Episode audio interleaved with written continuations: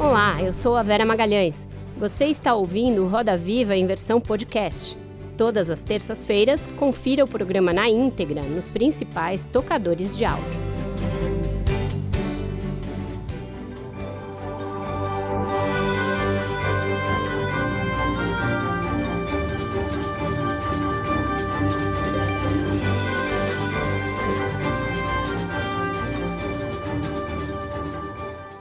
Boa noite. Sejam muito bem-vindos ao Roda Viva. Estamos no ar para todo o Brasil, pela TV Cultura e emissoras afiliadas, conectados com o mundo pelo UOL, Twitter, Facebook e pelo nosso canal no YouTube, que atingiu a marca de um milhão de inscritos. O nosso entrevistado desta noite fez do registro da epopeia humana no planeta seu ofício e sua arte. Guerras, êxodos, trabalhadores em situações limite e a natureza em estado bruto foram retratados por ele na crueza de um preto e branco característico. O projeto que o mobiliza na última década tem o foco no Brasil.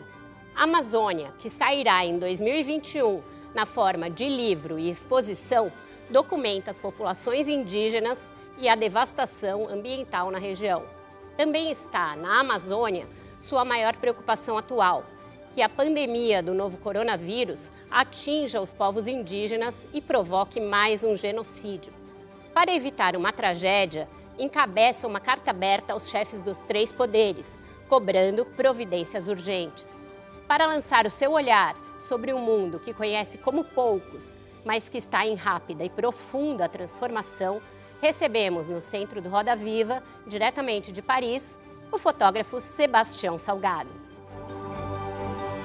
Para entrevistar Sebastião Salgado, nós convidamos Bianca Vasconcelos, jornalista, documentarista e fotógrafa. Gustavo Faleiros, diretor do Info Amazônia. João Weiner, fotógrafo e cineasta. Daigo Oliva, editor de Mundo do jornal Folha de São Paulo. E Leão Serva, diretor de jornalismo da TV Cultura. Hoje, excepcionalmente, não contaremos com os desenhos em tempo real do nosso Paulo Caruso. Sebastião Salgado, muito obrigada por ter aceitado o nosso convite para estar conosco aqui e se mobilizado aí de Paris para poder fazer essa transmissão via Skype, via satélite. Um prazer. Boa noite. Boa noite. Eh, Sebastião, essa carta é, aberta aos chefes dos três poderes, ao presidente Jair Bolsonaro e também aos demais representantes dos poderes, que você encabeça e que alerta para o que pode acontecer nos povos indígenas da região do Xingu, da região da Amazônia, caso a Covid-19 entre nessas, nessas populações. É, por que você se mobilizou a, a regimentar apoio para essa carta? O que ela diz e o que você tem observado nas suas visitas, nas suas conversas pela região, do risco de que isso de fato aconteça? Eu tenho uma preocupação muito grande com o que está acontecendo hoje na Amazônia. O fato de ter havido um grande enfraquecimento dos filtros de penetração na floresta amazônica, através do enfraquecimento da FUNAI, corte de orçamentos da FUNAI, redução do número de quadros, substituição de quadros especializados, a redução do filtro IBAMA na penetração no, no, no ecossistema amazônico.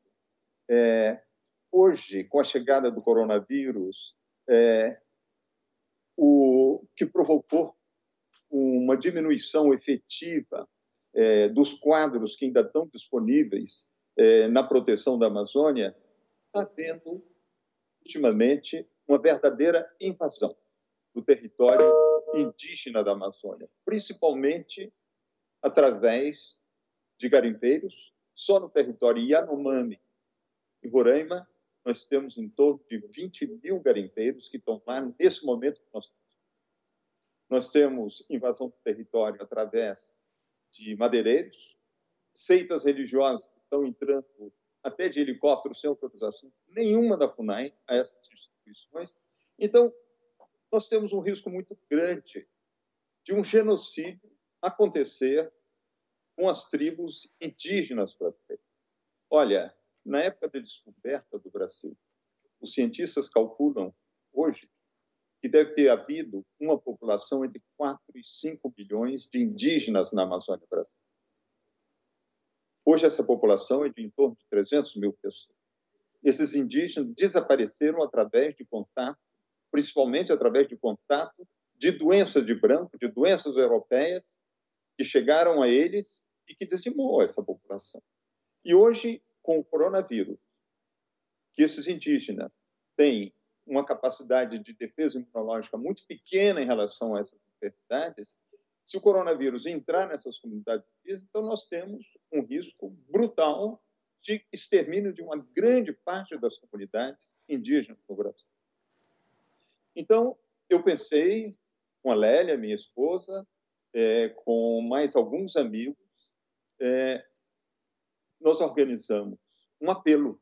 É um apelo, uma carta dirigida aos três poderes do Brasil, uma carta diplomática. Nós não estamos, de forma alguma, é, fazendo ataque a nenhuma dessas, desses três, é, é, dessas três instituições brasileiras, não é? Que é o, a Justiça, o Supremo, as câmaras brasileiras e a Presidência da República.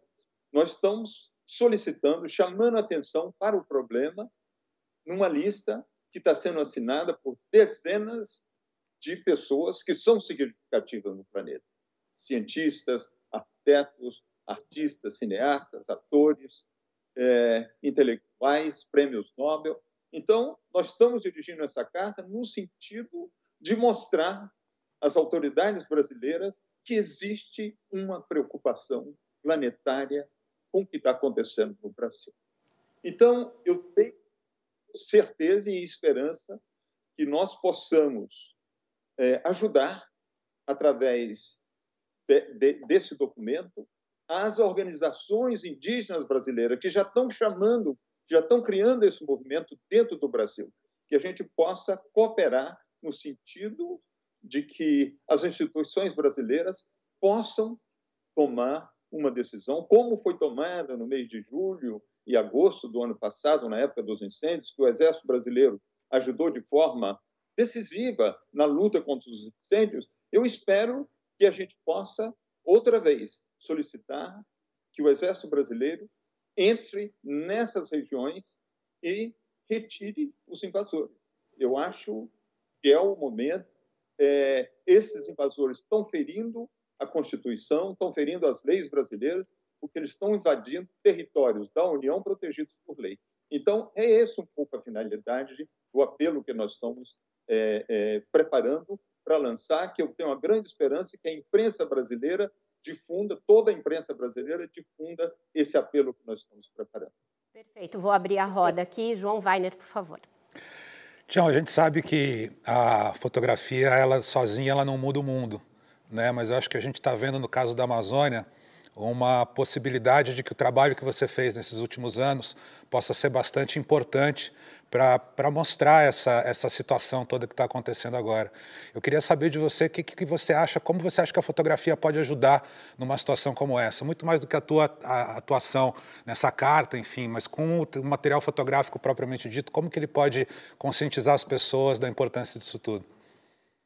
eu acho muito importante o que você colocou na hora que você começou a fazer a sua, sua, a sua, sua intervenção.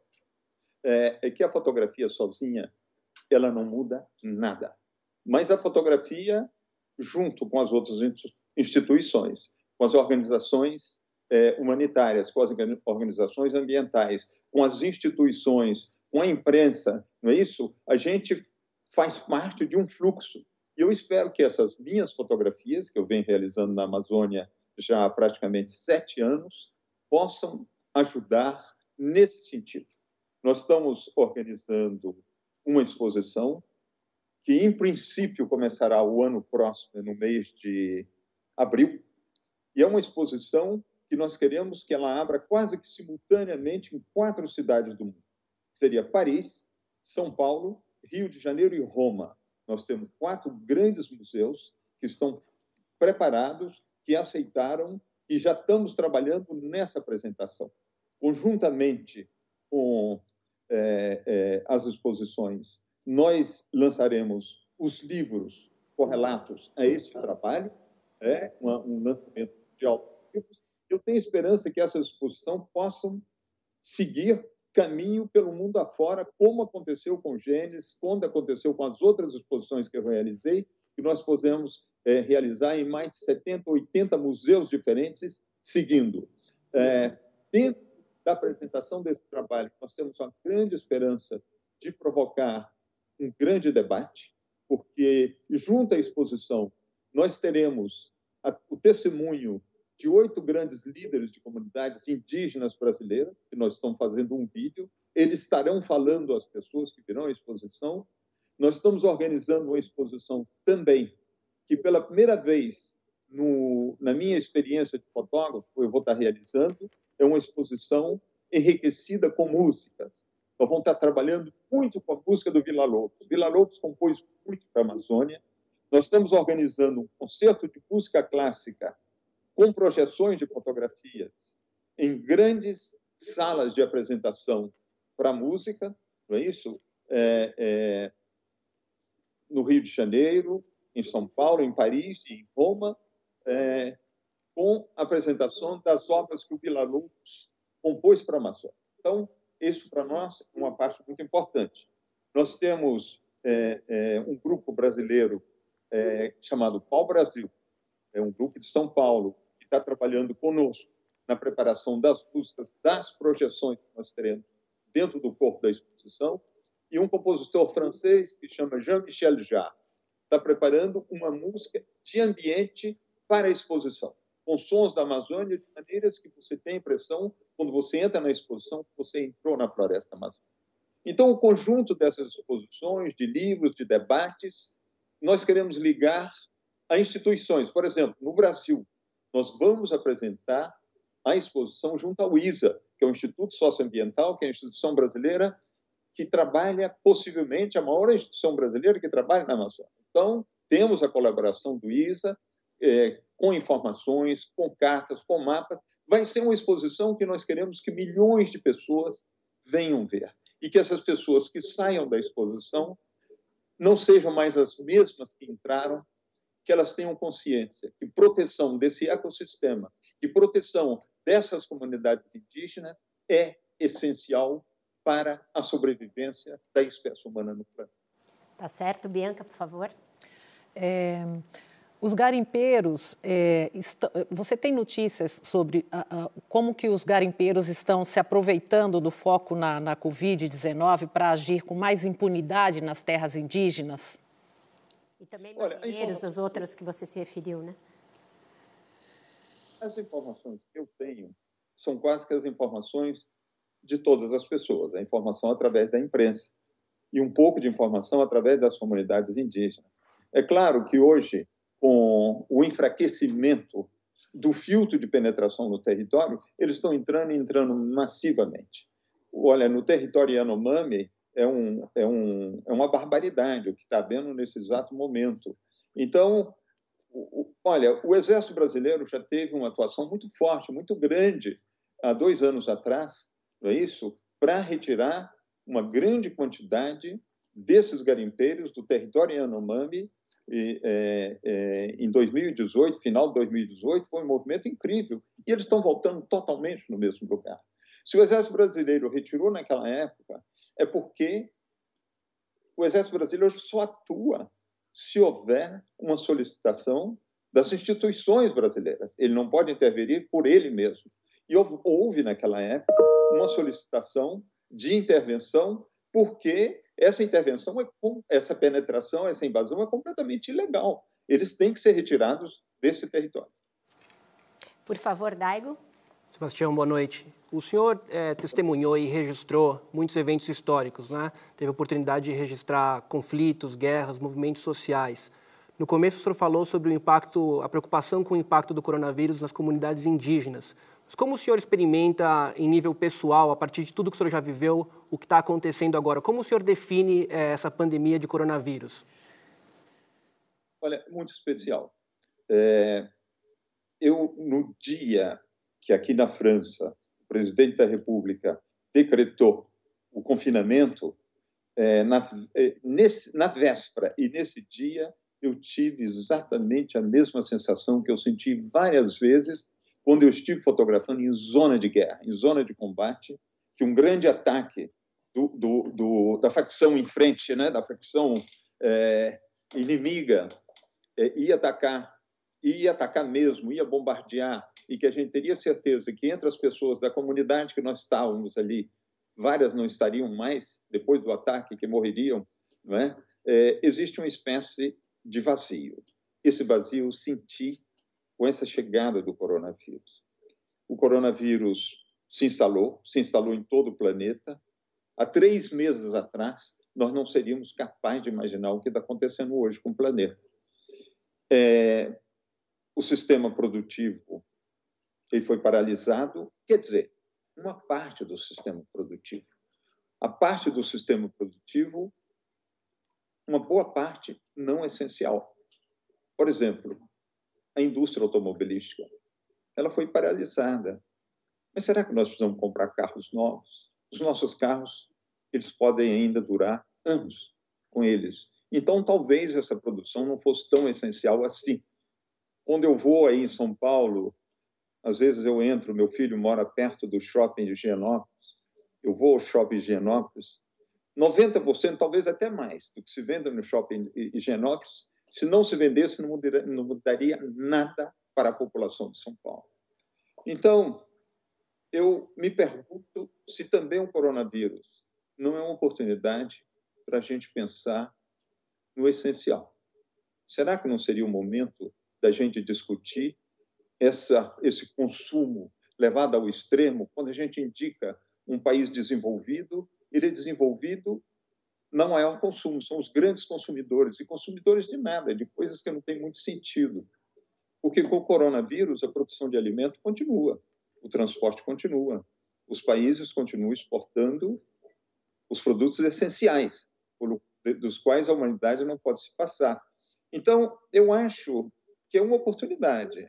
Eu acho que nesse isolamento, no silêncio que está levando o coronavírus, é uma grande oportunidade de nós todos juntos repensarmos o planeta que nós estamos vivendo. Em todo caso, eu acho que uma grande conclusão nós vamos tirar desse coronavírus, do que está acontecendo no planeta.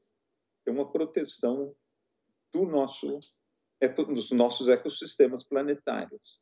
Eu acho que essa é uma muito boa lição do que aconteceu a gente agora. Nós vamos ter que proteger o nosso ecossistema, nós vamos ter que reforçar o nosso sistema de saúde, nós vamos ter que ter um sistema de finanças públicas capaz de ser tornado às suas populações, que hoje nós estamos vendo, o caso do Brasil é flagrante, de que nós não estávamos preparados para proteger o povo brasileiro. É isso? O nosso sistema hospitalar ele é deficitário. Nós temos uma instituição colossal que é o, o, o sistema de saúde público, o SUS. Ele é realmente espetacular, mas ele é mal equipado. Ele não é respeitado. Ele teria que passar a um outro nível é, de assistência às populações. E finalmente, quando a gente viaja pelas cidades no, no interior do Brasil os hospitais de melhor qualidade são ainda os hospitais do SUS. Eu tenho uma casa, nós temos uma casa em Vitória, no Espírito Santo. Eu tive um acidente de avião alguns anos atrás, eu tive que fazer uma tomografia. O único local em Vitória que eu podia fazer uma tomografia era no Hospital do SUS. Então, eu fiz uma tomografia no hospital. É, então, é, eu acho que essas coisas, o coronavírus, necessariamente vai levar a gente a raciocinar. Eu vi anteontem na televisão francesa o ministro das Finanças francês é, declarando uma ajuda é, financeira à França, senão a companhia vai à falência. As companhias aéreas irão à falência se elas não tiverem ajuda pública. Eles estão injetando 7 bilhões de euros na Air France. E o ministro da Fazenda francês, que eu nunca tinha visto ele com essa preocupação, declarando: nós estamos financiando a Air France, mas a partir daqui, a Air France tem que ser uma empresa mais sustentável, tem que ser uma empresa que respeite mais o, meio ambiente. Então, eu acho que tem que tem uma possibilidade de mudança, de mudança séria na nossa comunidade, a chegada desse vírus super violento que é o corona. Sebastião, obrigada. Por favor, Gustavo. Boa noite, Sebastião. Eu vou dar seguimento um pouquinho nessa discussão sobre a economia, quem sabe apelar um pouco ao seu passado de economista. Eu tenho visto entrevistas do senhor falando muito sobre a, a superficialidade do PIB, né, do Produto Interno Bruto. E, e, me interessa saber um pouco a sua opinião. Quando a gente discute sobre a economia na Amazônia, se fala muito sobre soluções. A pergunta qual é a alternativa né, para essa economia legal da Amazônia, o garimpo, a madeira. E depois de tantos anos viajando lá, eu queria saber um pouquinho o que o senhor acha que existe de soluções, de alternativas para uma economia mais sustentável? E essa mudança do coronavírus significa, por exemplo, um abalo ao capitalismo, como a gente conhece? Olha, é... quando a gente abate uma parte da floresta, e as propriedades rurais na Amazônia são enormes, são 10 mil hectares, 20, às vezes 50 mil hectares, é como se essa floresta não tivesse valor a gente joga no chão, põe fogo, destrói, não é isso? Para implantar soja, para implantar pecuária.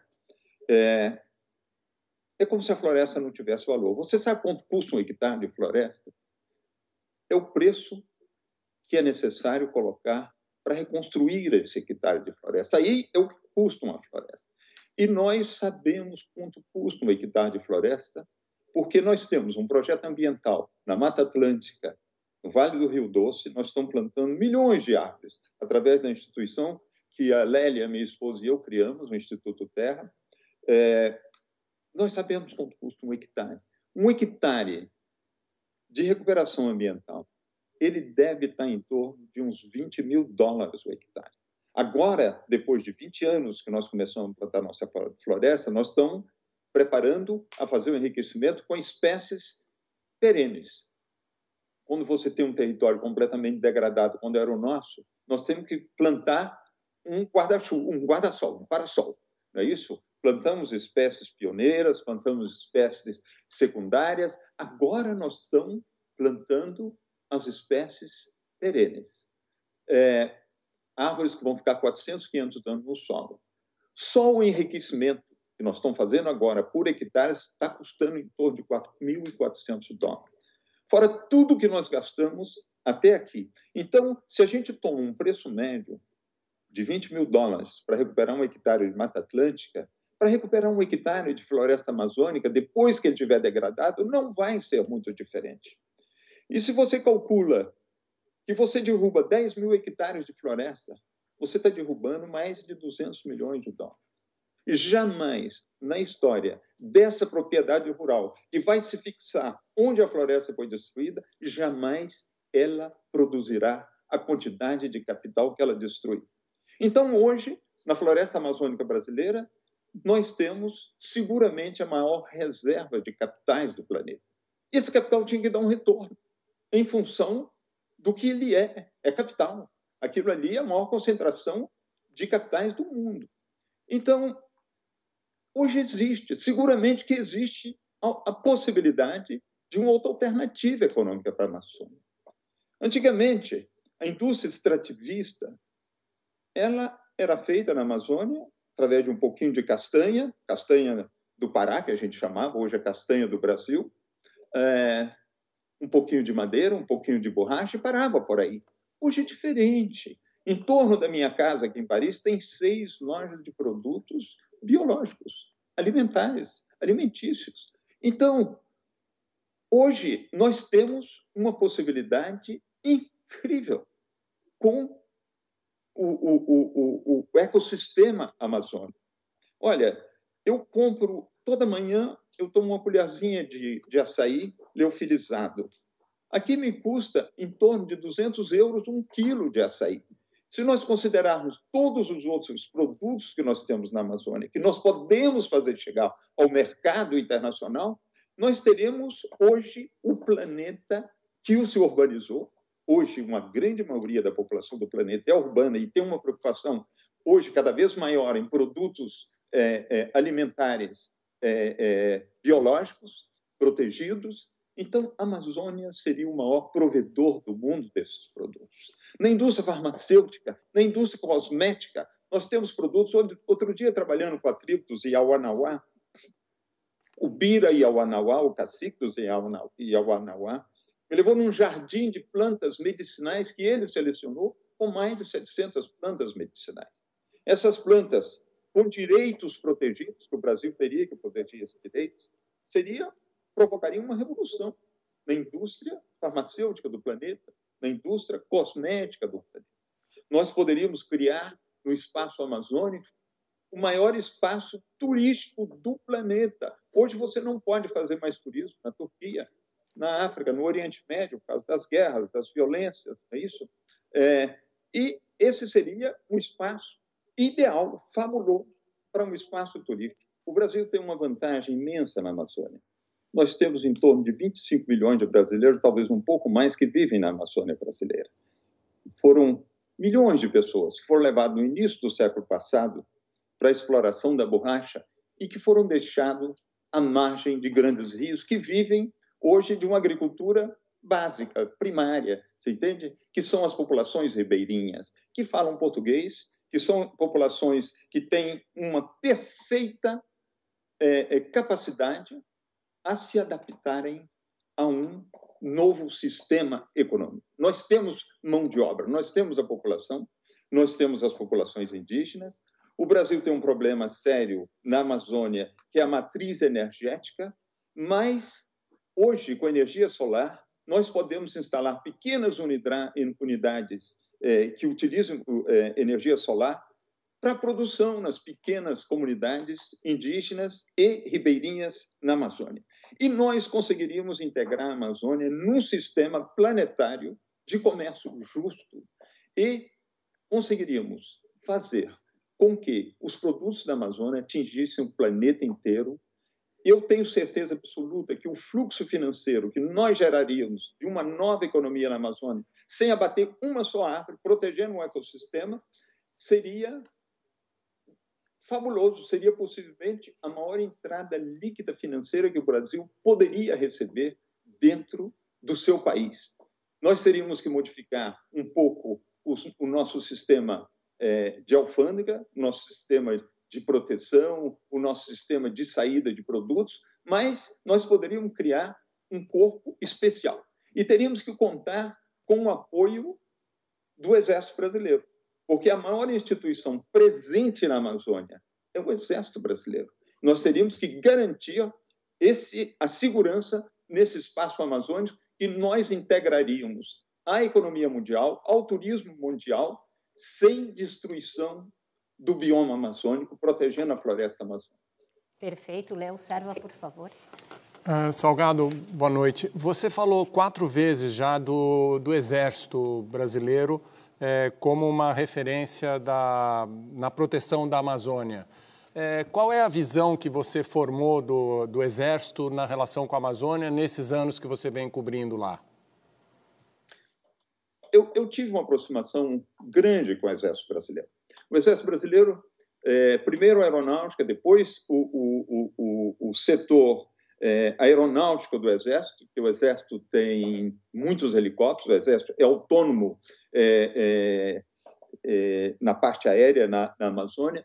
Eu, eu voei muito com o Exército, eu vivi nas casernas, existe uma quantidade incrível de casernas brasileiras, de casernas do Exército Brasileiro na Amazônia. O Exército Brasileiro é a maior instituição presente na Amazônia. O Exército Brasileiro é a maior instituição em contato com as tribos indígenas da Amazônia. No fundo, o Exército Brasileiro é a instituição que protege mais as comunidades indígenas na Amazônia. O Exército Brasileiro na Amazônia hoje vive quase que num estado de guerra.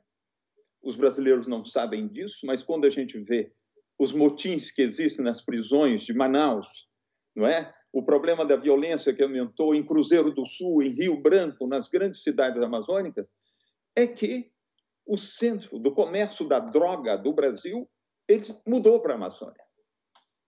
Com o fim da guerrilha na Colômbia, as Farc, uma grande parte delas, se transformou em marginais.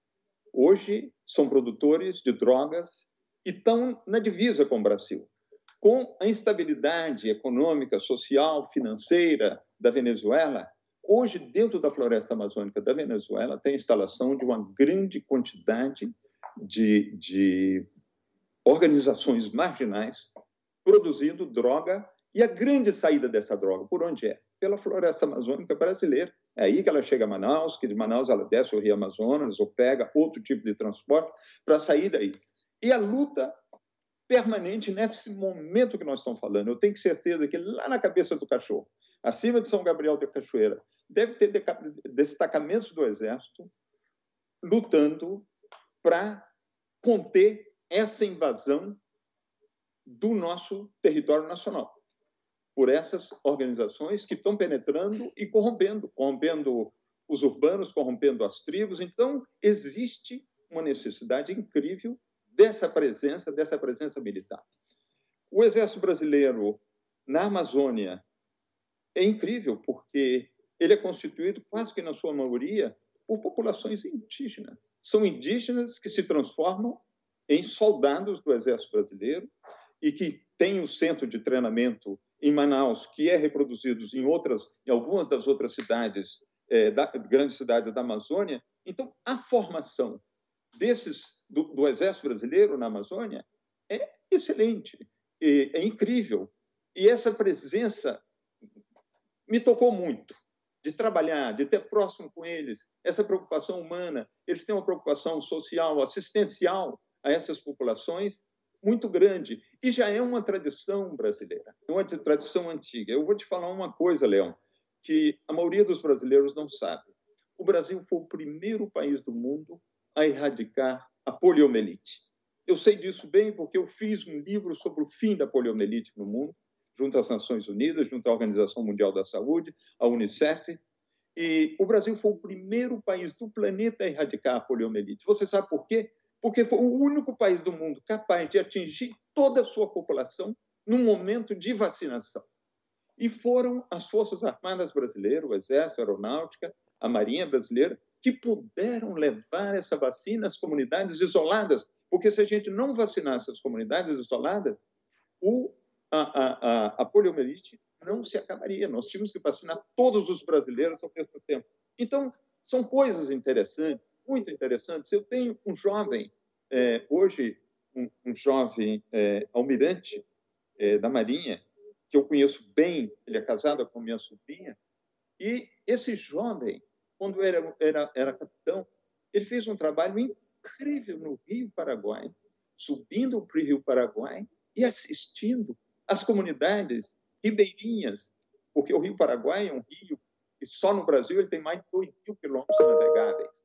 Então, é, essa ação me impressiona. É, um, é uma instituição, a gente fala muito do Exército Brasileiro, porque tem alguns oficiais da é, é, é aposentados do Exército Brasileiro que estão ligados a esse governo presente, que nós todos tanto criticamos ações, mas uma coisa são esses oficiais de pijama, que estão é, é, hoje ligados ao governo Bolsonaro. E outra coisa são os oficiais, os soldados, é o exército da ativa. São duas coisas completamente distintas. Sebastião, aproveitando esse seu gancho antes de eu abrir a roda aqui, é, voltando ao tema da carta às autoridades, tendo em vista este governo, com a pauta ambiental que ele tem, com a pauta para os territórios indígenas que ele tem, que é de não demarcar novas terras e, se possível, até rever algumas demarcações já feitas em governos anteriores. Você acredita que esse governo vai ser sensível ao apelo que você vai fazer? Olha, o apelo que nós estamos fazendo ao presidente da República. Ele é uma instituição. O presidente da República do Brasil foi eleito democraticamente, não é um ditador, é um presidente da República. Então, nós temos uma instituição, presidência da República, à qual nós temos que nos dirigir.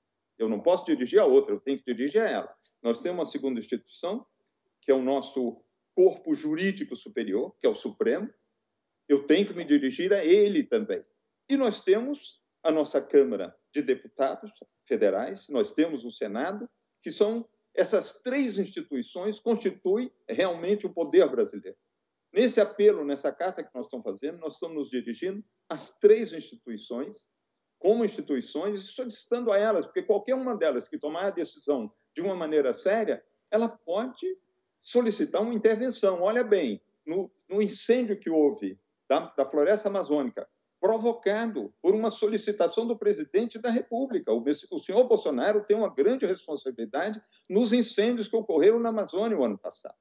Mas a pressão internacional foi tal que as instituições brasileiras tiveram que reagir, reagiram e combateram, entraram, combateram uma parte dos incêndios. Então, eu tenho uma grande esperança que, se se criar uma cadeia de informação e de pressão às instituições brasileiras, solicitando que elas tomem uma providência para evitar esse genocídio, porque as populações indígenas do Brasil elas são significativas para o mundo inteiro, mas são muito significativas para o Brasil. Elas são extremamente importantes para o Brasil.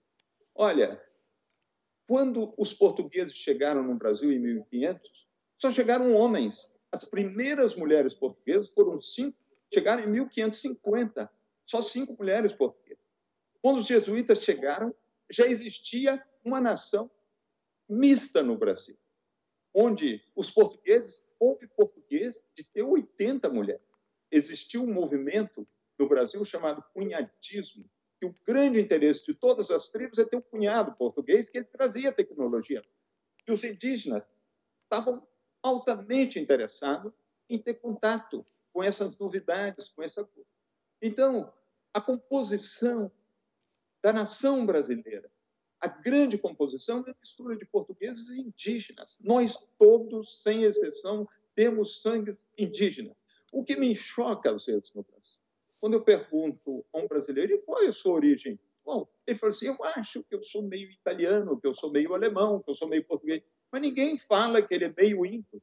Na realidade, nós somos todos de origem indígena no Brasil e o que é fabuloso com as populações indígenas brasileiras que estão na Amazônia, que nós ainda temos no território brasileiro um pouco mais de 100 grupos que nunca foram contactados.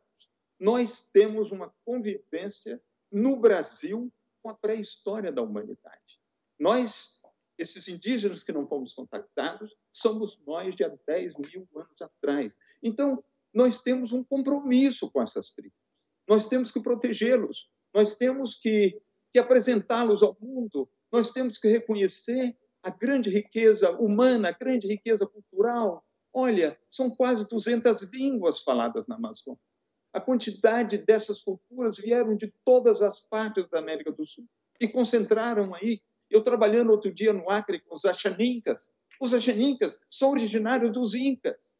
Então, olha, é, é tão rico, é tão fabuloso, entende? O que se passa na Amazônia que eu acho que as instituições brasileiras respeitarão as comunidades indígenas brasileiras. Não importa se o ministro do Meio Ambiente não respeita, não importa se o presidente da República não respeita, mas a instituição. Eu acredito nas instituições.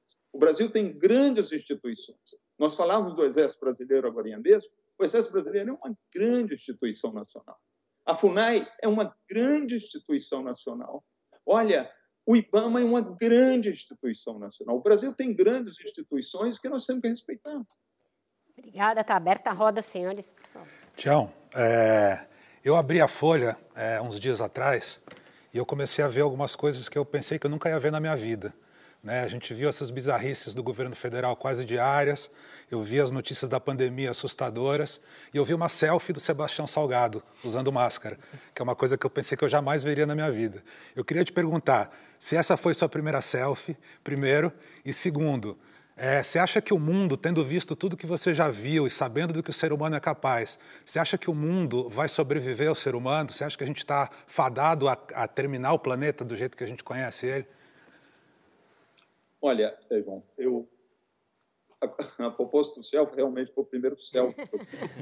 Porque eu fiquei tão, tão chocado, tão atingido com, com o ataque do coronavírus ao planeta, com todas as populações do planeta afetadas, entende? Com toda a mobilidade do planeta eliminada, não é? Eu às vezes pensava, meu Deus, quando eu pego um avião da Latam, quando eu pego o avião da Air France para o Brasil, quando eu vou entrar no avião, eu vejo através daquelas janelinhas que você vai entrar no avião, aquela enorme turbina, aquele enorme avião, aquele avião maravilhoso, ele vai decolar de Paris, tirar aquelas rodinhas do chão de Paris, quando ele tocar essas rodinhas no chão outra vez, vai estar tocando lá em São Paulo, 12 horas no ar, uma coisa fabulosa. E quando eu penso no coronavírus, um, um, um microorganismo. Ele matou tudo isso. Ele parou tudo isso. Quer dizer, o poder desse, desse coronavírus foi uma coisa que me balançou. Então, pela primeira vez, primeiro dia que eu coloquei uma máscara, eu resolvi fazer um selfie de mim com a máscara, porque esse, esse, esse selfie, para mim, representa eu no tempo do coronavírus. Quanto à subsistência da humanidade, eu tenho muita dúvida. Realmente tenho muita dúvida. Se você olha a história, a nossa longa história, a história do nosso planeta, você vai ver espécies muito mais poderosas fisicamente do que nós, que viveram, que viveram mais de 100 milhões de anos, que já desapareceram há mais de 100 milhões de anos, dinossauros. Nós aparecemos, a nossa história, nossa história como grupo humano, as nossas referências, ela não vai muito além de 70 mil anos. Nós chegamos ontem no plano. E da maneira que nós organizamos a nossa produção econômica, as nossas relações social, social. Hoje, nós saímos do planeta, nós urbanizamos, nós não somos mais parte do planeta. Nós somos aliens dentro do nosso próprio planeta. Hoje, com a história do coronavírus, se nós tivermos agora, nesse momento que nós estamos falando, um segundo vírus que apareça e que ataque, possivelmente a humanidade desapareça. Entende? Então, ela se desorganiza de maneira que ela não se organiza mais. É, então, nós somos um animal em perigo, em perigo total. A única maneira da gente sobreviver, a única, não tem duas, e a gente fazer um, a gente retornar ao planeta. Nem que seja espiritualmente, eu não acredito que nós vamos ver mais nas cavernas, nas florestas, mas nós teríamos que voltar ao planeta. Nós teríamos de fazer o que nós estamos fazendo lá no Vale do Rio Doce, no Instituto Terra, nós temos que reconstruir o que nós destruímos. Tem uma quantidade de terras que são improdutivas, mas que se nós plantássemos a biodiversidade, nós traríamos a biodiversidade próximas a nós. Nós poderíamos conviver com ela. Nós teríamos que sequestrar o carbono que nós estamos emitindo. Qual é a maneira de sequestrar? Só tem uma máquina nesse planeta capaz de capturar o carbono, que são as árvores, através da fotossíntese. E o que está acontecendo? Nós estamos destruindo as árvores. Pouca gente está plantando árvore. Nós plantamos em torno hoje de uns 3 a 4 milhões de árvores lá no Instituto Terra.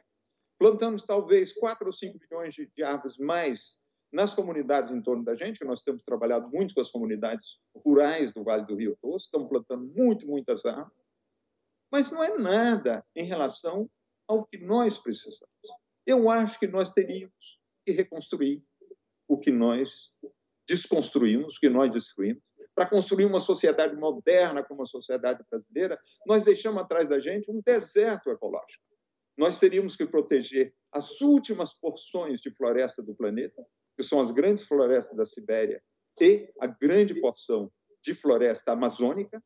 O planeta depende dessa distribuição de umidade no planeta para a sua subsistência, para a sua sobrevivência.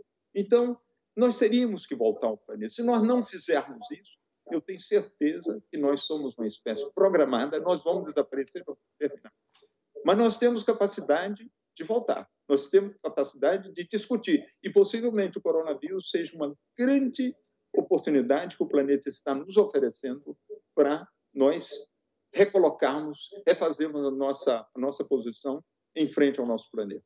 É, Salgado, é, no, naquele documentário Sal da Terra, você diz que é preciso é, fazer uso da, do, do, da, da qualidade de, do ser humano ser adaptável aos lugares mais inóspitos, às situações mais adversas, naturalmente falando, quando você vai trabalhar como fotógrafo, e que você consegue, de alguma forma, transformar essas, essa geografia inóspita nesse lugar onde você vai como a sua própria casa né? E que dali a pouco você está fazendo daquele lugar que é 5 é, graus abaixo de zero, e, enfim, com todas as adversidades, você de repente está fazendo dali a sua casa. E eu te pergunto o seguinte: como é que está a adaptação agora, em plena pandemia, na sua, no seu território doméstico, impedido de sair, né, de ir e vir, por um inimigo invisível como esse vírus? Olha, nós estamos vivendo apreensivamente, mas muito bem. Né? Nós nos adaptamos e adaptamos rápido, sabe? é, como todos se adaptaram no planeta. Aqui na França já se fala de sair não é, do, do, do da quarentena, é, na Alemanha já começa a sair da quarentena, aí no Brasil vai começar a sair da quarentena daqui a uns dias, e a gente vai conviver com esse vírus até nós encontrarmos uma vacina, até nós encontrarmos, vai aumentar o número de mortos necessariamente, porque o fato da gente sair da quarentena vai fazer que haja uma difusão imensa do vírus outra vez, mas nós vamos ter que nos adaptar, vamos ter que conviver com ele. Esse tempo da quarentena é ótimo para a gente aprender a saber o que, é que nós vamos fazer. Nós não podemos sair por aí, não é isso? Agora, de qualquer forma, nós estamos lutando para encontrar medicamentos, nós estamos lutando para encontrar vacina, nós estamos lutando para aprender a nos relacionarmos entre nós. Então, eu faço parte desse, desse, desse, desse grupo, do meu grupamento humano, que está aprendendo a conviver com ele. Olha, é uma doença que levou a um isolamento. Hoje, quando eu vejo aqui na França, é um país com uma grande população idosa, e uma grande parte das pessoas que estão morrendo aqui são populações muito velhas, muito idosas, e, e morrem sozinhos. É um momento que os velhos teriam, na hora da morte, de ter o conforto, de ter seu, os, os seus familiares em torno, não é isso? Para ele morrer em comunidade, ele não está morrendo em comunidade. Ele está morrendo isolado, ele está morrendo sozinho quando eu estou com a minha família, eu estou muito só. Então, eu acho que a grande oportunidade que nós todos estamos tendo através desse isolamento, através dessa possibilidade de colocarmos em questão a nossa vida, o nosso relacionamento, para a gente começar de outra forma. Sebastião, é, eu gostaria de voltar um pouco para a Amazônia, mas para falar sobre fotografia especificamente. Uma das características mais marcantes desses, é, dessas reportagens que o senhor vem realizando junto com o Leão Serva na Amazônia é uma série de retratos em que o senhor estende uma lona muito grande e faz uma espécie de fundo infinito, como se os retratados estivessem num estúdio. É, e é muito curioso porque é, são comunidades muito afastadas, com pouco contato com o exterior, que aceitam serem fotografadas em um, de uma maneira muito específica. Né? O senhor é, orienta, posiciona, é, eu queria entender melhor como, como funciona essa relação, quais são os limites dessa relação de uma comunidade que é muito, tem pouco, muito pouco contato com o exterior e que, de repente, é fotografada é, de uma maneira específica, orientada por uma pessoa de fora. Sabe, é, eu fazendo principalmente retratos é, dos da nossa população indígena na Amazônia, eles são muito bem decorados. Eles, às vezes, você vai fotografar um indígena, ele está completamente nu, ele não espera. Dá licença, Sebastião, vou me vestir. E vestir, ele volta todo pintado, nu, continua nu igual, mas com as pinturas, com, com, com, com todo o aparato, que é um aparato maravilhoso. E quando eu levo esse aparato à natureza, que também é riquíssima e maravilhosa, existe uma tendência a misturar as duas coisas. E essa experiência de ter um estúdio levar comigo, não, não comecei na Amazônia. Eu já comecei fotografando assim, já levei em outras comunidades no mundo inteiro e eu levei na Amazônia. É um estúdio especial, é um estúdio. Eu levo um estúdio na Amazônia, ele é bem grande. Meu estúdio tem mais ou menos seis metros de largura, que pouco estúdio em São Paulo tem seis metros de largura por nove metros de, de comprimento. Eu instalo embaixo de uma árvore. Eu tenho uma iluminação perfeita de estúdio, com luz fabulosa, todas luzes naturais, eu não sei trabalhar com luz artificial, até às 10 horas da manhã, quando o sol ainda é rasante a floresta. Quando o sol vem mais ou menos a pino, a partir das 10 da manhã até as 2 da tarde, quando ele passa meio-dia, a luz está caindo direto dentro do meu estúdio. Então, eu tenho luz entrando. E a partir das 2 horas da tarde, quando o sol começa a tomar outra inclinação, o estúdio entra na sombra outra vez e eu continuo a trabalhar com luz de estúdio. Eu não poso normalmente as pessoas que vêm. Eu preparo o estúdio, eu instalo, instalo debaixo da árvore. Quando a comunidade vai à caça, vai pescar, sai, eu viajo com eles, nós saímos. E quando você volta à aldeia, eu instalo o estúdio, eu me coloco lá, sento e vou batendo papo com quem aparece. E quem aparece quer ser fotografado, eu fotografo eu coloco, peço meus assistentes, eu sempre trabalho com, com dois assistentes, o Agostinho e o Bebé, que são dois amazoninos fabulosos. Um é do, da região amazônica do, do Maranhão, outro é do, do, da Amazônia. E eles viajam comigo, são capitães do mato, eles preparam, cortam pedacinhos de madeira, que são como bancos, pedaços de madeira, eu coloco ali. E os indígenas vêm, eles colocam aquilo na posição que eles querem, e eu faço a fotografia. Não poso muito, porque posando, se eu começar a posar, cada fotografia vai se parecer com a outra, porque sou eu que estou posando a fotografia, sou eu que estou organizando. Então, eles vêm e se colocam. É, eu tenho que te dizer que no trabalho que eu fiz, humano que eu fiz na Amazônia, que eu trabalhei com 12 comunidades indígenas, essas fotografias vão ser é, representadas por 12 comunidades indígenas, talvez a parte de retrato seja só 20%. Eu não estou fazendo assim de uma forma totalmente sistemática, porque a maioria das ações se passam fora desse estúdio.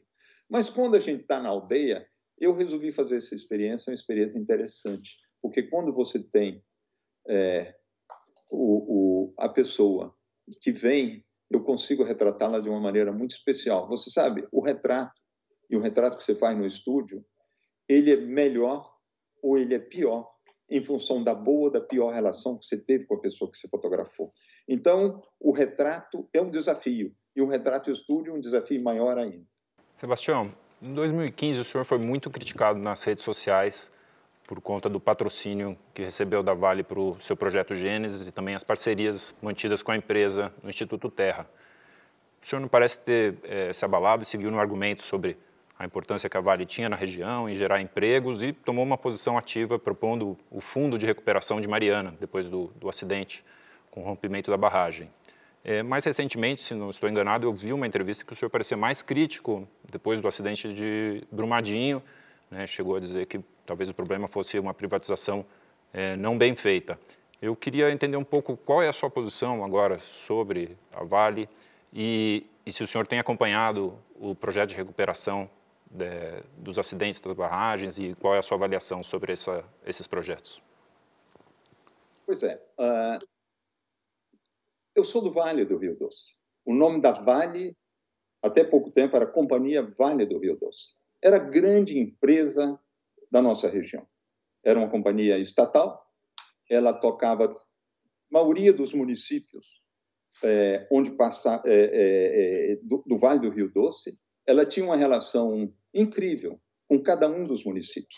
Na minha cidadezinha tinha uma escola primária para os trabalhadores, os filhos do trabalhador da Vale, onde a minha irmã começou a carreira dela profissional como professora dessa pequena escola primária e terminou como diretora da escola primária e a vida dela toda ela trabalhou para a Vale. O pai da minha esposa, o pai da Lélia, o senhor Alfredo Venique, ele veio no final dos anos 40 para Vitória para trabalhar para a Vale. Ele foi pagador na Vale. Naquela época não existia um sistema bancário no interior do Brasil. Eles investiam um vagão de dinheiro. Ele ia de cidadezinha em cidadezinha pagando todos os funcionários da Vale cash, o dinheiro, não é? Subia com um trem cheio de dinheiro, voltava com um trem cheio de banana e de galinha que ele ia ganhando nas cidades. Então, a Vale tem uma história muito forte com todas as pessoas que nasceram e que viveram no Vale do Rio Doce. Era a Vale do Rio Doce, era a nossa companhia, de uma certa forma. A Vale foi privatizada, mas depois da privatização, a Vale ainda continuou muito próxima dos municípios. Nós criamos uma instituição ambiental, nós não tínhamos viveiro.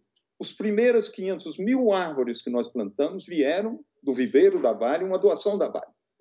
E o Renato de Jesus, um engenheiro florestal, que era funcionário da Vale de Rio Doce, foi ele que desenhou o projeto Mãe de Recuperação, Mãe de Recuperação Ambiental do Instituto Terra.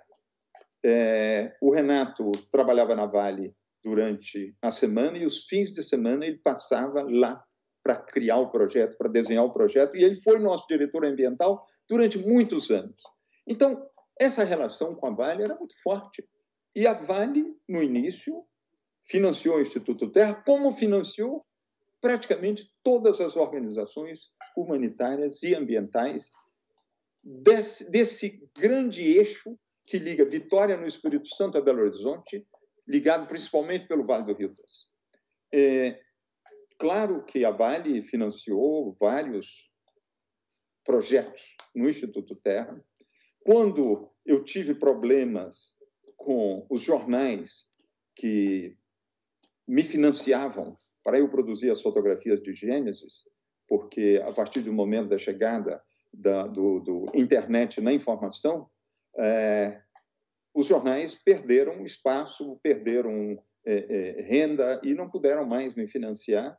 Então, eu me dirigi a duas fundações americanas que me financiaram e a Vale, que participou também.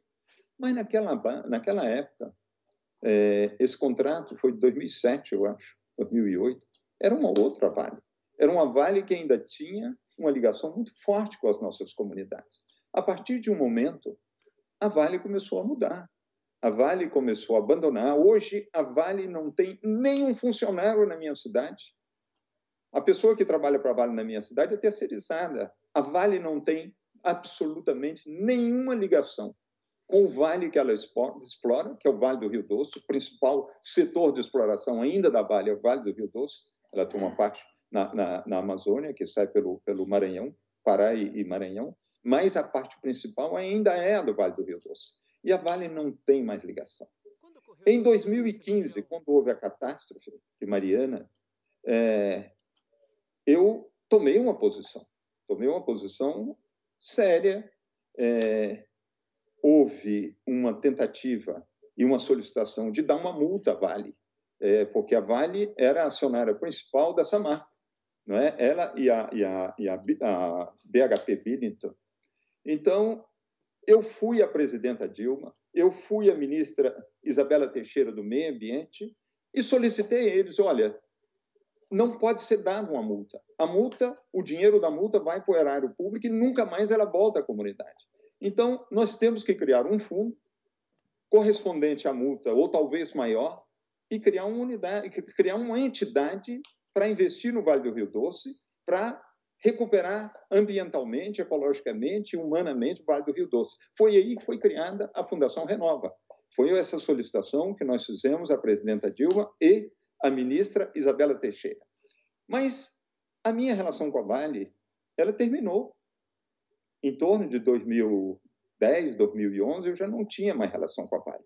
A Vale foi mudando e mudou totalmente. A Vale de hoje é irreconhecível, não é mais a mesma empresa. Eu acho que a Vale hoje teria que fazer um esforço muito grande, acho que está fazendo, um esforço ambiental forte, um esforço de um, grande esforço de reintegração com a comunidade da qual ela saiu, da qual ela faz parte, da qual ela explora o seu minério, porque olha, as empresas brasileiras elas têm um lucro maior que todas as outras empresas internacionais, porque olha bem, qual é a parte de recursos dessa empresa Vale que vai à pesquisa industrial?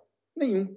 Qual a integração da Vale com o sistema educacional das universidades brasileiras que formam engenheiros, que formam administradores, podiam estar integrados com o sistema produtivo, produtivo da Vale? Nenhum. Mas isso é verdade também para as grandes empresas de automóvel, com as grandes empresas siderúrgicas do Brasil. Falta essa integração com o, o, o nosso país. Então, eu, eu acho que a Vale de hoje é uma empresa que precisa fazer um esforço imenso para voltar a fazer parte da comunidade que a construiu. Tião, existe uma, uma história de uh, os cientistas descobriram esse movimento chamado rios voadores, é, que de alguma forma transpõem água da Amazônia para é, São Paulo e Minas Gerais. É, você chegou a, nessas viagens à Amazônia, você chegou a ver isso, que as pessoas têm tanta dificuldade de acreditar? Esses rios voadores são visíveis, eles são fotografáveis? Leão, esses rios voadores levam água não só para o sul do Brasil, para a Argentina, leva distribuição de umidade no planeta inteiro, um equilíbrio da umidade no planeta inteiro. Eu consegui fotografar. Olha, o meu trabalho na Amazônia ele constituiu uma parte, a parte humana. Eu trabalhei, como eu falei há pouco, com 12 comunidades indígenas. Trabalhei, trabalhei muito. Algumas comunidades eu vim duas, três vezes, mas trabalhei muito na parte física da Amazônia. Eu trabalhei, fotografei rios, viajando em rios. Outro dia eu passei uma quantidade imensa de tempo no Rio Jaú. Eu tive uma autorização do governo federal para entrar no Parque Nacional do Jaú, aluguei um barco em Manaus e naveguei nesse rio maravilhoso durante um, um, um, um, período incrível, é, a, apoiado pelo INPA, o Instituto de Pesquisa é, da Amazônia, que me apoiou, que me enviou técnico viajando comigo e tudo, mas eu fiz também uma grande parte de fotografias aéreas, principalmente os rios voadores. Olha, as aves da Amazônia, elas têm uma característica muito especial. Os cientistas calculam que elas têm uma capacidade média de evaporar em torno de mil litros de água por dia. E o fluxo dos rios aéreos da Amazônia é maior do que o fluxo do caudal do rio Amazonas. É um fluxo colossal. Se nós temos uma agricultura incrível, não é, no oeste, na parte oeste do Brasil e no sul do Brasil, na Argentina, é graças a essa precipitação assegurada por esses rios aéreos que saem da Amazônia o dia que nós destruirmos a Amazônia, acabou a agricultura nessa região. Eu acho que o agronegócio brasileiro teria que ter, ser o primeiro a se preocupar em preservar a floresta amazônica, porque o agronegócio brasileiro depende da floresta amazônica para sua subsistência. É possível ver os rios aéreos. Olha, é uma coisa fabulosa. As chuvas amazônicas, eu fotografei as chuvas amazônicas, são verdadeiros e eles caem normalmente no fim da tarde, a partir das quatro horas da tarde começa a chover. E de manhã a gente levanta a boa, a gente decola e você começa a ver os, os, os arus, que são pequenas nuvens, realmente pequenas, são nuvens de alguns metros quadrados, deve fazer 3 por 4 metros, 5 por 6 metros, mas são milhares, que são as evaporações que vão saindo da floresta elas acumulam nessas pequenas nuvens e pouco a pouco essas nuvens começam a se ligar. E ali para as duas horas da tarde já são cúmulos ninos, nuvens que vão a 9, 10 mil metros de altura e que começam a navegar numa atmosfera rarefeita e que navega a outra velocidade e que vai muito longe. Uma parte dessas chuvas elas vão cair outra vez e vão evaporar. Então, é um ciclo. Os rios aéreos é um milagre da natureza. É uma coisa fabulosa. E eu consegui, sim, fotografá-los. Fotografei também outras coisas na Amazônia que vai ser uma surpresa para as pessoas que ver essas fotografias. Eu fotografei montanhas da Amazônia. Normalmente, as imagens da Amazônia que nós temos é uma planície com um rio que serpenteia no meio. Mas existe uma grande parte da Amazônia que são montanhas colossais. Nós temos mais montanhas na Amazônia que nos Alpes na Europa. Olha, são montanhas incríveis, com temperaturas baixíssimas.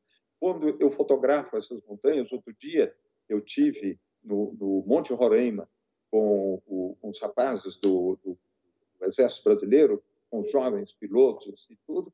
Olha, a gente tem que ir extremamente bem agasalhado, que a temperatura lá em cima tem em torno de 3 a 5 graus. Então, embaixo a gente decola uma floresta amazônica a mais de 40 graus e daí a pouco você está entre 3 e 5 graus de, de, temperatura. Existem coisas fantásticas. Existe uma região na Amazônia que as pessoas conhecem pouco, é uma, uma, uma região chamada Lavrada. É, é, uma região que não existe floresta. É, se parece muito é, com é, como é que é o nome? Esse país que está entre a, a China e a Rússia, a Mongólia. Eu, eu estando na região do Labrá, eu tenho a impressão que eu, a mesma sensação que eu tive da Mongólia. E são, são milhares e milhares de quilômetros quadrados que compõem o lavrado. A Amazônia é de uma riqueza, é de uma sofisticação, é de uma exuberância, entende? Que, que eu espero poder estar retratando com dignidade nas minhas fotografias. Com dignidade, porque grande dignidade nessa natureza. Sebastião, eu vou voltar um pouquinho na pergunta da Bianca, uns dois blocos atrás, quando ela perguntou da sua experiência doméstica com a Covid-19. É, você é um fotógrafo de exterior, você mesmo diz que usa luz natural, monta os seus estúdios embaixo de árvores, já fotografou êxodos, já fotografou a natureza. É, eu queria que você dissesse se você tem vontade de fotografar essa pandemia e o que ela está causando no mundo, e se te causa alguma frustração o fato de não poder estar tá na rua vendo essa mudança na conformidade do planeta, na mobilidade do planeta em função dessa pandemia? Não, eu não tenho vontade de fotografar a pandemia, de forma alguma. Eu não tenho vontade de fotografar as ruas vazias. Eu estou vivendo uma experiência muito rica com a pandemia. Sabe, eu quando fiz minhas reportagens, eu viajei nesse mundo inteiro, eu passei meses e meses longe da minha família. O grande momento de maior prazer nas minhas viagens foi era a hora que eu pegava o último táxi para ir para o último aeroporto para voltar para minha casa. Eu adorava, sempre adorei voltar para minha casa. Eu adoro a minha casa, adoro a minha mulher, adoro as coisas que nós temos na nossa casa, adoro a nossa relação. Então hoje eu estou tendo uma oportunidade muito rica, muito grande de viver profundamente a minha relação familiar. E, e, e isso é, um, é uma coisa única para mim. É, também eu já estou com 76 anos, eu está na hora de eu começar a parar, não é isso? Eu, a maioria dos fotógrafos na minha idade já pararam há um certo tempo. Eu ainda estou realizando um grande corpo de trabalho que é o Corpo Amazônico, mas com o tempo de apresentação desse projeto depois, que deve levar dois, três anos, eu vou estar chegando a 80 anos. Então, está chegando a hora de eu parar, de eu começar a, a, a viver a minha segunda vida, a minha vida em torno do meu núcleo familiar, em torno do meu núcleo de amigos, em torno das instituições que eu faço parte. Eu faço parte aqui na França da Academia de Belas Artes, que é um prazer fazer parte de estar convivendo com os melhores pintores, melhores escultores, melhores arquitetos, melhores cineastas da França e, e todos com uma preocupação humana, com uma preocupação social. A academia ela é riquíssima.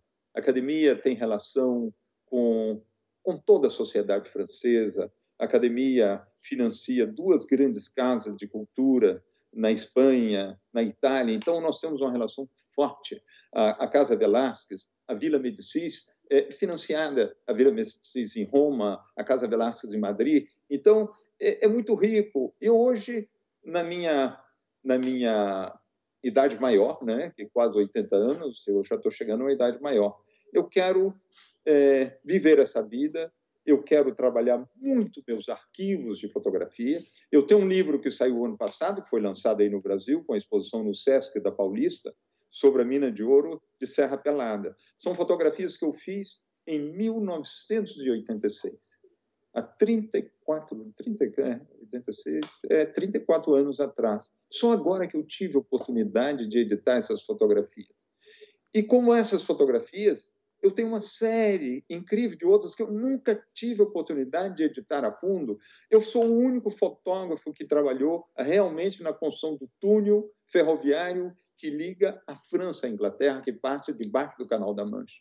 Uma hora eu quero editar essas fotografias, tirar um livro desse, desse, desse, desse fato, que foi uma coisa fabulosa na minha vida.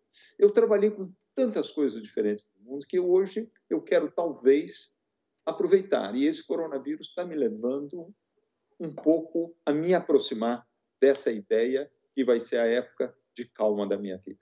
Daigo, por favor. Sebastião, o senhor falou há pouco que a sua relação com a Vale terminou entre 2010 e 2011. Mas Gênesis, que foi produzido em parceria com a Vale, foi lançado em 2013. Em 2015, é, logo depois da tragédia de Mariana, o senhor deu uma entrevista à revista Época, em que dizia que a tragédia de Mariana era o maior desastre ecológico do país, mas também disse que a Vale e a BHP, que são donas da Samarco, a responsável pela barragem, é, são duas empresas que primam pela imagem de empresas sustentáveis com preocupação ecológica. Olhando em retrospectiva, depois de Mariana e Brumadinho, o senhor se arrepende da parceria que fez com a Vale? Não, eu não me arrependo da parceria que eu tive com a Vale. Quando eu fiz a minha parceria com a Vale em 2007, 2008, era uma empresa diferente. É, eu, eu, fiz é, uma observação também nessa época é de que nós temos empresas como as empresas produtoras de petróleo, as empresas de mineração, como predadores do planeta. Mas olha bem, eu falei isso na época e fui atacado porque eu falei isso na época, mas vou falar outra vez. Você tem caneta aí no seu bolso, você tem um automóvel, você tem uma casa que foi construída com ferragens. É, nós precisamos dos trabalhos que vêm das minas. Nós precisamos é, de um sistema produtivo que funcione. É claro que ele tem que funcionar com responsabilidade. A Vale, seguramente, e a demonstração na, na, na, no desastre da segunda barragem mostra a falta de preocupação ambiental. Eu acho que essas empresas têm que agir como empresas, têm que explorar como elas exploram, porque as comunidades, a sociedade, do jeito que nós optamos, ela tem que continuar vivendo, mas eu acho que tem que ser com responsabilidade. Eu acho que as empresas brasileiras, não só a Vale, deveriam ter uma maior responsabilidade social. Sebastião, eu queria saber se você pode é, falar em relação ao seu próximo trabalho que vai ser exposto em 2021. É, se tem algo diferente em relação à sua técnica, ao seu olhar, se teve algum desafio diferente de, dos trabalhos anteriores, se são fotografias é, é, absolutamente em preto e branco, se você enfrenta de novo contra a luz, como você sempre gostou, sempre você mostrou nas suas fotografias. Todo mundo sabe, quem entende um pouquinho de fotografia, que fotografia de contraluz é muito difícil de ficar bacana, finalizada, né? Então, queria saber, nesse próximo trabalho seu, se tem algum desafio ou se, alguma coisa diferente que a gente possa é, apreciar. Olha, diferente não. Eu, eu, eu, às vezes, pego uma fotografia que eu fiz há 30, 40 anos atrás e misturo com as de hoje, elas se misturam sem problema. Eu vou estar apresentando nesse trabalho da Amazônia fotografias que eu fiz nos anos 80, nos anos 90 da Amazônia. Eu estou colocando tudo que eu fiz da Amazônia dentro, porque eu quero que esse livro, possivelmente, meu único livro de um tema é, é, é, vai ser esse da Amazônia, meu último. Então, eu quero que seja um livro representativo, que seja um livro forte, um livro bonito. É, então, a gente fotografa com a herança da gente. Eu fotografo com a minha maneira de ver, eu fotografo com a minha ideologia, eu fotografo com a minha preocupação social. Então, eu não posso fazer um trabalho diferente do que eu já fiz, porque é assim que eu sou. Então, quando eu faço intervenção, sou eu mesmo, isso não tem diferença. É, então, a maneira de fotografar contra a luz é uma maneira que eu tenho, quase que instintiva, intrínseca na minha maneira de ver, ela está lá também, ela foi feita. Eu acho que disso aí não. O que vai ser diferente na apresentação desse trabalho é aquilo que eu falei há pouco, é a parte musical do trabalho. Eu quero que essas fotografias tenham música.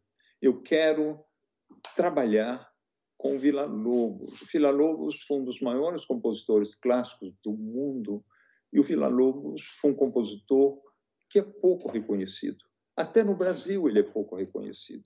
E eu quero trazê-lo junto as minhas exposições, que essas exposições eu tenho certeza que não vão ter milhões de pessoas que vão ver, porque o Gênesis, nós conseguimos com o Gênesis, que seja a exposição da história da fotografia, que tiveram mais pessoas que entraram no museu para ver. Antes era Family of Men, com mais ou menos 2 milhões e 800 mil pessoas. Com Gênesis, nós já estamos a 4 milhões e 600 mil pessoas. Eu tenho certeza que as fotografias da Amazônia não vão ter mais público ainda que o Gênesis. E eu quero trazer comigo Vila Lobos. Eu quero trazer comigo é, os meninos do Pau Brasil. Eu quero trazer comigo a música do, do Michel Jarre. E trazendo aí, eu estou trazendo as músicas da Amazônia, eu estou trazendo é, é, é um, um, um outro aspecto da criatividade é, artística que as pessoas se identifiquem e que eu acho que deve enriquecer a apresentação e deve facilitar a maneira das pessoas olharem essas fotografias. Só uma perguntinha: por que não uma trilha genuinamente indígena, feita por indígenas? Olha, porque é muito difícil você adaptar a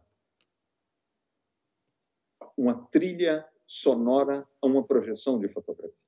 Eu faço, já fiz algumas projeções de fotografia, eu pesquiso centenas de músicas, se não for milhares de músicas, para encontrar uma onde a frase musical calhe bem com o tempo, o espaço que a fotografia toma na apresentação.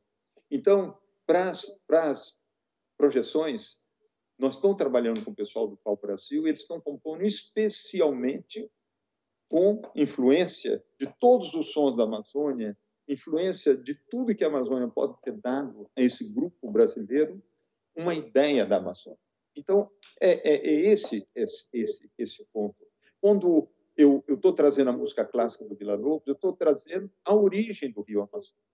O tempo que ele foi lá, que ele desapareceu na floresta, que ele se motivou, que ele se sensibilizou com o que ele fez, ele escreveu uma peça musical colossal, chamada Origem do Rio Estou fazendo uma projeção de fotografia muito especial, com os 44 da sinfonia chamada A Floresta Amazônica, composta pelo Vila Lobos, onde vai ter tempo especial, vai ter desaparecimento de fotografia.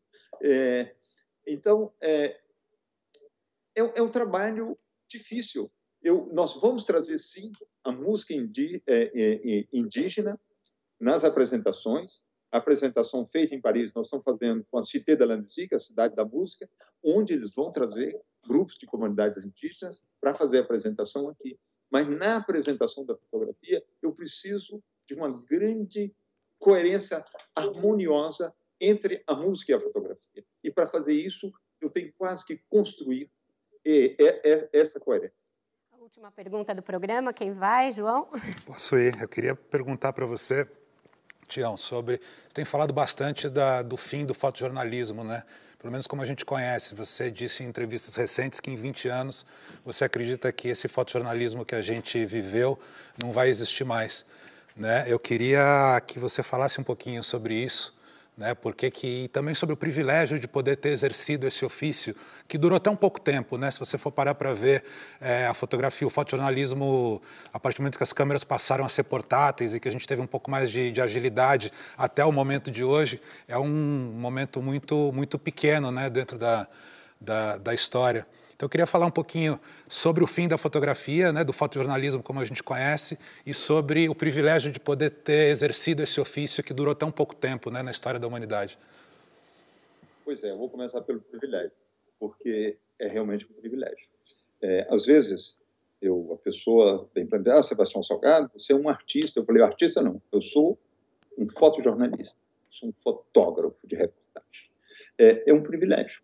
É um privilégio você ter oportunidade de ir, de estar lá. São pouquíssimas as pessoas no planeta que têm a oportunidade de ir, de ver, de se integrar, de se integrar com a comunidade, de se integrar com, com, com, com a natureza e organizar de forma que tenha um compasso perfeito entre você e tudo que você fotografa, para você poder receber de presente as suas fotografias. É um prazer tão grande de, de participar é, é, nesse momento, nesse fenômeno de adquirir, de ter a fotografia. É, eu acho, sim, que nós estamos chegando ao fim de uma época. Eu passei agora sete anos na Amazônia. Eu não encontrei nenhuma vez um outro fotógrafo, nenhuma comunidade indígena que eu fui fotografar. É, nesses sete anos, não encontrei. Então, os repórteres realmente estão desaparecendo. Existem ainda repórteres de guerra, existem ainda repórteres de, de fatos sociais fortes, como aconteceram agora com toda essa migração no Mediterrâneo. É, tem fotógrafos brasileiros que são excelentes, que estão trabalhando, que estão fazendo, tem fotógrafos internacionais, mas nós perdemos o, o, aquele momento forte do fotojornalismo. E hoje, com as câmeras, a câmera que eu trabalho é a mesma câmera que o Juliano, meu filho, Juliano Salgado e o Vim Vendas realizaram um filme sobre ele. A câmera já é um híbrido. A câmera que filma é a mesma câmera que fotografa. Antigamente, a nossa câmera fotográfica era só para nós. Agora, ela já é diferente. Essa quantidade de fotografia que se faz no planeta, de, de imagens que se faz através dos telefones celulares, não é isso? É, eu mesmo fiz o meu autorretrato com um deles para mandar para a Folha outro dia. É, isso aí tem uma diferença muito grande. Isso aí não é fotografia, isso aí são imagens, é uma linguagem de comunicação que as pessoas usam. Fotografia é algo tangível. é algo que você copia, que você imprime, que você toca. Fotografia é a memória da nossa sociedade. Nós, fotojornalistas, jornalistas, trabalhamos na memória do tempo histórico que nós vivemos. Então, isso aí, para mim, foi um prazer e uma honra muito grande. E assim, com esse depoimento emocionante, infelizmente o nosso tempo vai chegando ao fim. Eu agradeço muitíssimo ao Sebastião Salgado por ter nos concedido essa entrevista tão importante. E também a Bianca Vasconcelos, ao Gustavo Faleiros, ao João Weiner, ao Daigo Oliva e ao Leão Serva por dividirem a bancada comigo. Eu agradeço sobretudo a você pela sua audiência nesta noite e ao longo do tempo. Como eu disse no início do programa, o canal do Roda Viva no YouTube bateu a marca de um milhão de inscritos. É uma imensa responsabilidade trazer a cada semana um debate diferente sobre um aspecto de uma crise que atingiu a humanidade e o planeta em muitas dimensões. Vamos juntos. Fiquem bem, permaneçam em casa e até a próxima segunda-feira às 10 da noite.